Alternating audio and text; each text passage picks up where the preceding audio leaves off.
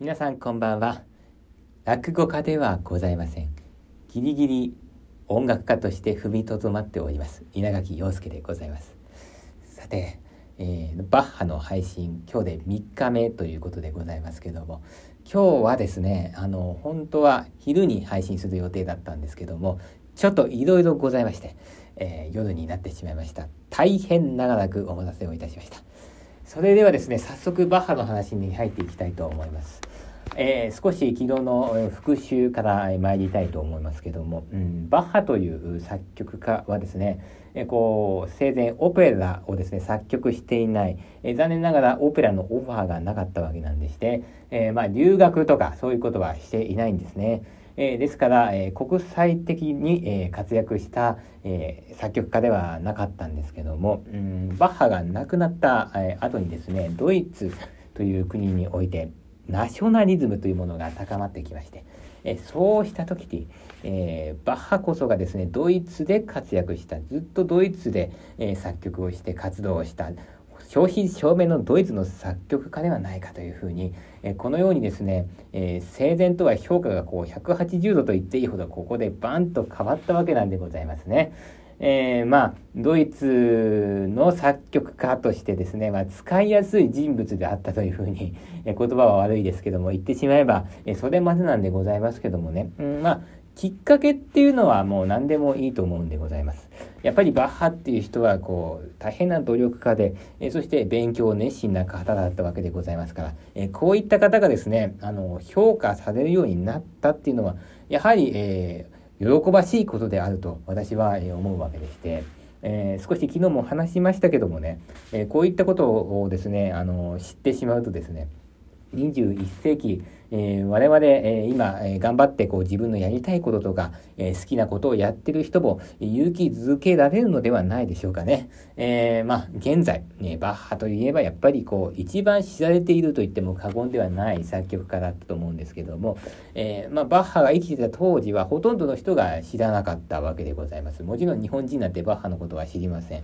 えー、そうやって考えてみるとね、あ今、どういうふうに評価されてるかていうのは、えー、我々別にそんなあの大したことないわけでございましてやっぱりねこう好きなことがある人はもうそれをとことんやっていこうではありませんか、えー、リスナーの皆さんも、えー、なんかねもうやりたいことがあったらやりたいこともうやりましょうというね、えそういう私なりのメッセージも含まれていたわけでございます。えー、まあね、あのただね、一つだけ言っておくとですね、えバッハも、えー、私と同じぐらい勉強すればみんな私と同じよう同じぐらいになれるというふうに、えー、申し上げていますけどもね、あのー、ん、好きなことをやるってことはもう相当、え努力をしないといけないっていうことは、え確かだと思うんですね。えやっぱり、え努力もしないで好きなことをやってたらね、え普通に生活してる人に申し訳ないではないですか。えですからもう、え私もそうですけどもいつも思ってるのは普通の人の100倍も200倍も努力をしないと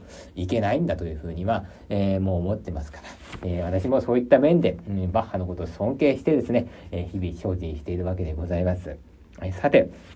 では今日の話に入っていきますけどもね、えー、昨日は1802年にホルケルという方が、えー、バッハの初めての伝記を書いたといったところで、えー、まあ、あの話が終わっていると思います。え先ほど申し上げた通り、このドイツナショナリズムの影響によって、えいろんなところでだんだんバッハというね、え人物が取り上げられるようになったその第一歩がこのホルケルという方の伝記だったわけでございますけども、えー、そこからまあ約20 30年後ぐらい1829年にメンデルスゾーンという作曲家兼指揮者がですね、えバッハのマタイ受難曲という、え曲をですね再演するわけでございます。えー、再演というのはどういうことかっていうことなんでございますけども、えー、このメンデルスゾーンぐらいの時代まではですね、まだ、えその過去の音楽というものを取り上げるってことをしていないんですね。同時代を生きている作曲家の音楽しか取り上げてなかったわけなんでございますけれども、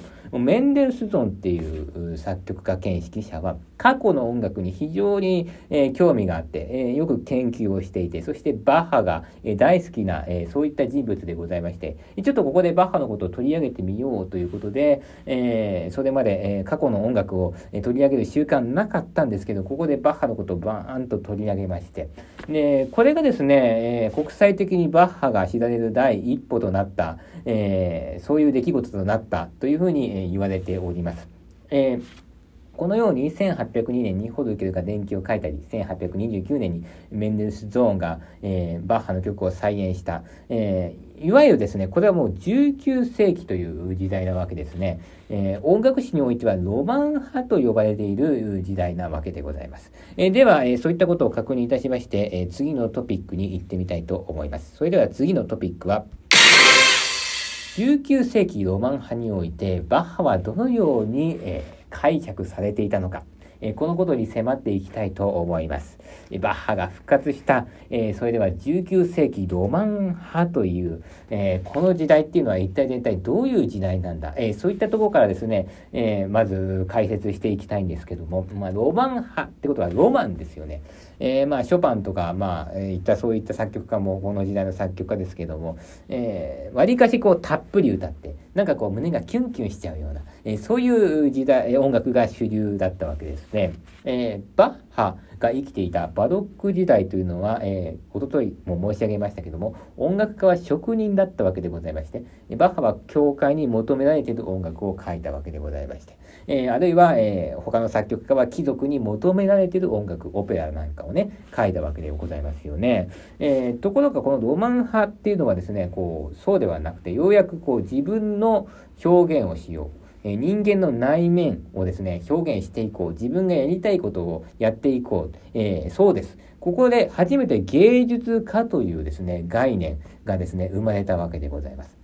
えじゃあ自分の内面を表現するってどういうことなのか、え一つだけ、え例に挙げて話してみたいんでございますけども、えロマン派、リストという作曲家がいます。えリストはですね、ノクターン第3番というね、えー、愛の夢というふうに言われている曲なんでございますけども、えー、この曲、えー、大変有名なわけでございますけども、この曲なんかはですね、えドイツのロマン派の、え愛の時は短いから愛しうる限り愛せよっていう、えもうなんか大変やらしい詩に基づいて、まあごもっともって言えばごもっともなんでございますけどもね、愛ってまあそんなもんかもしれませんけども、そんなこと言っちゃいけないか。えー、こういう詩に基づいて、え、リストなんかも作曲している。このようにですね、こう自分の表現をどんどんどんどんしていっていいよっていう時代だったわけでございますね。えー、そういう時代にバッハはですね、蘇ってきたわけでございます。